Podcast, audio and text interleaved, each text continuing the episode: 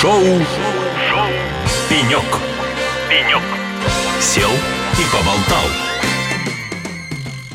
Друзья, еще раз всем привет. Приветствуем вас на радио Холосей. Мы сегодня вещаем из нашей импровизированной радиостудии на 10-м юбилейном международном э, форуме IT-диалог в городе Санкт-Петербург. А в гостях у нас Гуреев Дмитрий, директор по цифровой трансформации компании BioVitrum. Дмитрий, добрый день. Добрый день, Андрей. Добрый. Добрый. Дим, давайте знакомиться, Давайте. да, в первую очередь. Расскажите, чем вы занимаетесь, что под этими страшными словами заключается, да, ну и что за компания? Ну, слова действительно страшные, хотя они в каком-то смысле были модные года три назад. Э, Директор, который занимается трансформацией в цифровом Мгм. плане бизнеса, а бизнес у нас такой непростой, медицинский. Мы занимаемся поставками лабораторной медицины. В основном у нас заказчики это государственные учреждения, и работаем мы в основном с бюджетом. Мгм. И тут думаешь, а какой тут вообще цифровизация, бюджеты, госзакупки, а вот как ни странно, государство в нашей отрасли является, ну, в каком-то смысле драйвером цифровизации. Мгм. И когда мы задумались о том, это было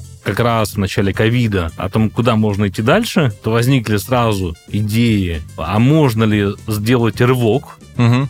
достаточно серьезно за счет смены бизнес-модели классической дистрибуционной, когда мы покупаем или производим, на какую-то цифровую. Не могу сказать, что у меня и у нас это получилось в полной мере, поэтому из CDTO буквочка Т исчезла, Transformation, да, остался директор по цифровизации, Мгм. который включает в себя, кстати, функции IT-директора. И думаю, что вот именно в плане цифровизации, а не трансформации, то есть бизнес-модель осталась прежней, нам удалось достигнуть достаточно неплохих результатов. Мгм. А, Дим, ну, Да. готовясь к интервью, да, я узнал, что ты не только э, работаешь именно директором по цифровой трансформации, но у тебя еще есть куча-куча всяких тем, которые ты развиваешь и драйвишь, да. Вот расскажи, какие темы ты сегодня представляешь на форуме, о чем хочется рассказать нашим радиослушателям. Да, Андрей, ты прав, потому что когда работаешь в среднем бизнесе, то пропускаешь через себя вот эту всю Мгм. операционку, начинаешь переосмыслять, а как вообще в целом работает э, средний бизнес, как он относится к цифровизации. Возникло несколько интересных тем, которые я в каком-то смысле популяризирую. Одна из тем — это управление малыми данными, Угу. Потому что о больших данных, когда ты приходишь на какой-нибудь курс по CDTO или по цифровой трансформации, тебе много рассказывают о том, как какая-нибудь западная социальная сеть или там TikTok Мгм. сделала кучу всего интересного. С помощью больших данных ты сидишь и думаешь, окей, хорошо, вот где там... э, Где я, э, где ТикТок, э, да. где я, где TikTok. Ну, а у нас тут 1С, у нас тут CRM, Да, да, да. вот это вся наша операционка. И а, начинаешь понимать, что, в принципе, это вот это малые данные, наша э, основа, с чем мы работаем каждый день. То есть, подожди, да, сейчас малые данные это некие, правильно я понимаю, что это вот э, некие данные компании, Данные компании, да, компании, бизнес-данные, которые Мгм. возникают в ходе оперативной деятельности, э, которые более-менее структурированы, Мгм. понимаешь, где они находятся, кто за них отвечает. Это не про большие данные, Мгм. которые там не структурированы, ты пытаешься с помощью математиков найти какую-то да. Да, самом- суперзакономерность. да, интересно. Мгм. И вот эти малые данные — это огромный пласт э, работы. Самое простое — это сокращение затрат, но на самом деле она позволяет создавать гораздо более сложные истории по аналитике, по Мгм. прогнозированию, применимые прямо здесь и сейчас. Мгм. Ну вот, и вот эта тема мне стала интересна, и я стал ее рассказывать, и с каждым таким рассказом становилось все более понятно ее востребованность, потому что боли есть у всех, они практически одинаковые. И, наверное, начиная с февраля, вот эта тема малых данных дополнилась еще а, генеративным искусственным интеллектом, то есть когда чат GPT возник, и большими языковыми моделями, я начал с ними играться в феврале этого года, и последний инсайт, который у меня был, а мало, мало кто о нем сейчас говорит, вы одни из немногих, кто это слушает, это использование а, больших языковых моделей как раз для обработки малых данных. Не для стишков, Мгм. не для маркетинговых, не для нейроассистентов, которые реально крутые, интересные истории, а именно для обработки малых данных, потому что большие компании, когда они себе могут позволить э, дата-офис, в котором сидят люди, там 5-10 человек, каждый занимается одним доменом данных, другим, там дата-стюарты есть, а в малых компаниях, ну, ну, сложно, дорого это будет стоить. Но фактически эти все люди выполняют одну когнитивную функцию, они пытаются совместить одно с другим. А вот это большие языковые модели, они прекрасно это понимают, они понимают, что клиент, покупатель, скорее всего, в каком-то контексте это одно и то же лицо. И если у тебя в одном базе данных написано клиент, в другом случае э, заказчик или контрагент, то при определенном контексте они могут совместить эти данные между собой. Поэтому тема использования малых э, генеративных моделей больших или больших языковых моделей, более, более правильно говорить, потому что мы про текст говорим, в контексте малых данных, вот очень интересно. Вот эти две темы я и раскрываю. Угу. Здорово. Даже не знаю, что, вот, честно, ты меня не то что загрузил, да? У меня вопросов пока больше, чем ответов. Давай. Буду, буду теперь кратко отвечать. А, давай все-таки вот немножко приземлим эту Давай. историю. Как я понимаю, малые данные, да, это вот то, что мы там работают сотрудники каждый день. То, что те данные, которыми он там снимает отчеты, дашборды, там, я не знаю, там какие-то сводные таблицы, пусть там в Excel, да, там где-то Да, да, да. более да, развитая да. история, где там Да. есть 1С, CRM, базы данных и так далее. Как это может генеративный искусственный интеллект сюда влезать, да? То есть это же ты запускаешь, по сути, неизвестный искусственный интеллект в данной своей компании. Как это можно... Ну, ты прям сразу перешел к генеративному. Давай сначала с малых Ну, окей. данных. Да, Ну, смотри, ну, вот ну. смотри, вот к примеру. Хорошо, давай про Да, управление, да, малыми Да, данными. да, ну потом, может, мы, мы потом перейдем, если получится, по контексту. У тебя есть процесс в любой компании, когда тебе приходят входящие запросы, Мгм. лиды, заявки от клиентов. Как правило, если компания стоит там не из пяти человек, там 50 или там 150, там есть какое-то распределение. Ты отвечаешь за оборудование, ты за расходку, ты там за отгрузки, ты за бухгалтерию. Ну, логично. Ну, некая маршрутизация. Понятно, что в компаниях часто делают одно окно, чтобы клиентам было удобно. Они написали, Мгм. И а, дальше как-то это распределилось. Обычно распределение происходит там секретарями, либо все смотрят почтовый ящик и забирают. Но я говорю о том, что используя обычный ваш каталог данных, который у вас в 1С, и если он у вас хоть как-то структурирован, Мгм. и в нем есть отражение, или из него можно понятно вычислить, что если обращение по этому товару, то обращаясь туда, то можно натренировать обычную, не генеративную, частную сеть на основании вашего прайс-листа из 1С, который будет просматривать входящие письма и маршрутизировать их по ну- нужному направлению. Я надеялся, что сразу отвечать. Ну, а, а вот, вот. А когда мы переходим к сразу отвечать, Ага. если вдруг возникает такая идея, то действительно в этом плане, в чем интересно генеративно, он, он может формировать человека читаемый, нормальный человек читаемый, может чат GPT пользуется, Мгм. он нормально отвечает по-человечески. Ответ на вопрос. Ну, то есть ты можешь настроить его так, ну, э, что если система понимает, что ответить можно, и не нужно лезть куда-то там Мгм. далеко в базу данных, то да, действительно можно попробовать его обучить отвечать. Но тут возникает вопрос безопасности данных, потому что не хочется давать это в Калифорнию. Мгм. Возникает вопрос, чтобы он отвечал в стиле компании, а не в, а не в стиле чата GPT. И тут возникает следующая там задача, которая следующий фронтир, разместить GPT у себя на а, локальном сервере, обучить его той терминологии и стилю, который принят в компании. И вот эта цепочка, о которой я сейчас говорю, ну, Мгм. можно, кстати, не локальный, можно Яндекс API или Гигачат, они тоже Мгм. вполне хорошо обучаются. И вот эта цепочка, которая вроде кажется фантастика, пришел, отве- пришел запрос, смаршрутизировался, и при некоторых условиях попробовали сформировать ответ. Вот, вот эта цепочка, она стала настолько технически несложная и дешевая, что ее могут себе позволить компании. Мгм. То есть, если бы мы откатились бы несколько лет назад, мы сказали бы, нет, это дорого. И вот здесь основной тезис, что проблема не в технологиях не в стоимости, а проблема в знаниях, что это можно сделать, и проблема, наверное, в понимании, как-то смаршрутизировать, как-то оркестрировать или прописать. Мгм. И это бизнес-задача в большей степени. То есть, то, что я описал, не является технической задачей. плотно поговорили, много поговорили так о малых данных, об генеративном искусственном интеллекте, да, но все это как-то красиво звучит, все это много об этом долго можно теорию рассказывать, да, но наверняка на пути всего всего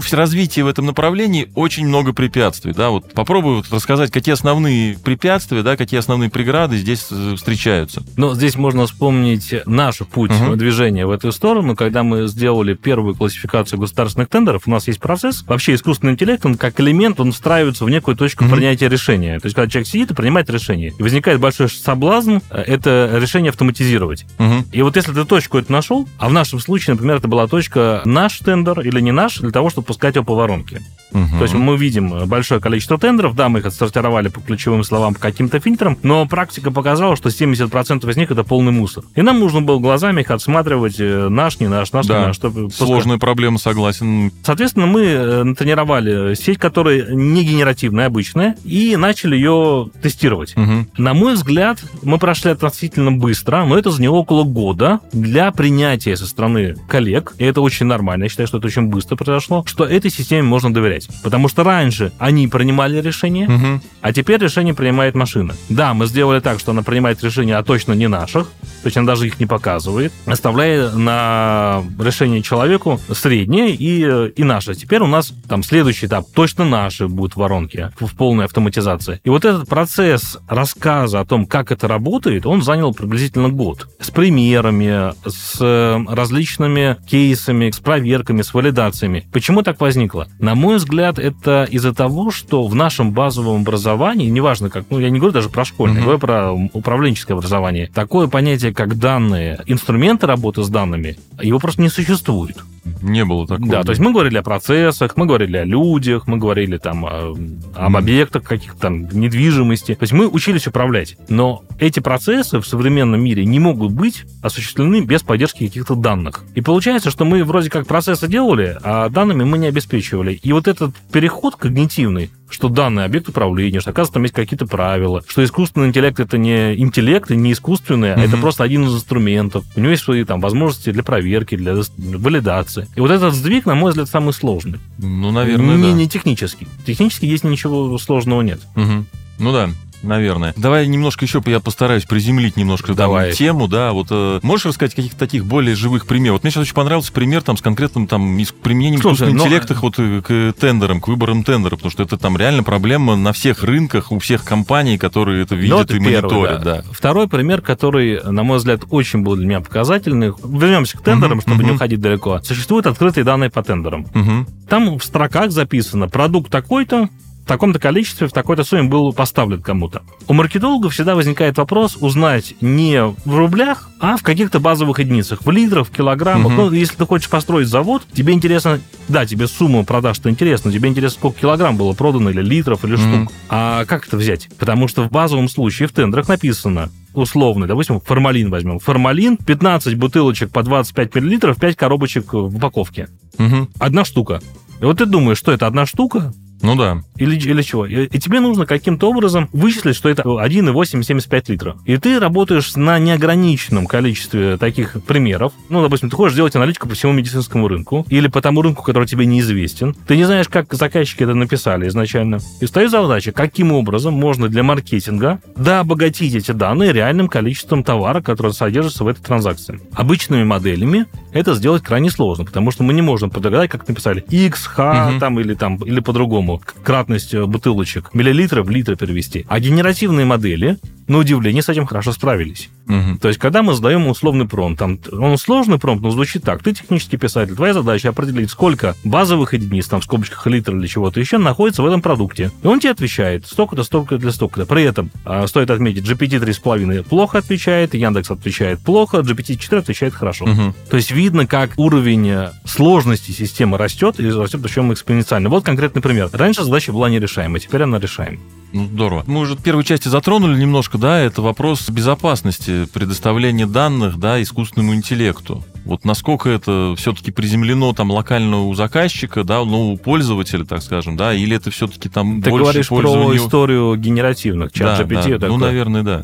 Ну, потому что обычные частные модели их редко размещают в облаке, они все-таки они не требуют ресурсов. То есть Мгм. почему вся эта история крутится вокруг безопасности? Потому что ты не можешь у себя развернуть полноценный кластер, как там на чат GPT. На мой взгляд, проблема крайне серьезная. И при текущей ситуации, мне кажется, никаких иных вариантов, кроме как разворачивания более простых языковых моделей, но в своем контуре нету. Мгм. И в каком-то смысле, слава богу, появились такие модели, там Лама вторая или добученная Сайга, которые там в июле, в августе появились этого года, которые, в принципе, показывают неплохие результаты. И если мы говорим про некий тренд, то, наверное, на мой взгляд, тренд — это кастомизированные, то есть настроенные под решение конкретной задачи внутри конкретной компании э, локальные большие языковые модели. Потому что с частными моделями такой проблемы нет. Они разворачиваются локально, они уже... ну, как это, это просто решено. Здорово. Ну что, Дим, как бы у нас разговор к концу подошел, к сожалению, да, мне уже тут намекают. Говорить можно об этом столько много интересно, потому что на самом деле там тема, которую ты рассказываешь, да, их если приземлять уже локально на конкретного Да. заказчика, на конкретную задачу, она ложится прям идеально. Ты сегодня тут один день или завтра еще тут будешь? Нет, я сегодня один день, э, такая насыщенная программа, как раз была дискуссия на эту тему. М. Причем в том числе и с представителями государства. И Мысли интересные. Как ты вообще оцениваешь мероприятие? У тебя там были свои задачи, получилось реализовать? Ты знаешь, мне предстоит еще рефлексировать на эту тему, Ага. потому что не все, что я услышал, э, было бы мне близко. Ну и что, что, что делать? Да, что делать. Но я, надеюсь, смог донести мысль о том, что каким-то образом нам нужно работать э, и внедрять э, в понимание, что данный это объект управления, и без него никак, в том числе для среднего бизнеса. И роль государства здесь в какой-то мере может помочь. Но главное не, не перегнуть палку. Ну что ж, со своей стороны желаем тебе всяческих успехов в этом непростом пути. Друзья, спасибо вам большое за внимание. У нас в студии был Гуреев Дмитрий. Всем до связи. Счастливо! Шоу. Шоу. Пенек. Пенек. Сел и поболтал.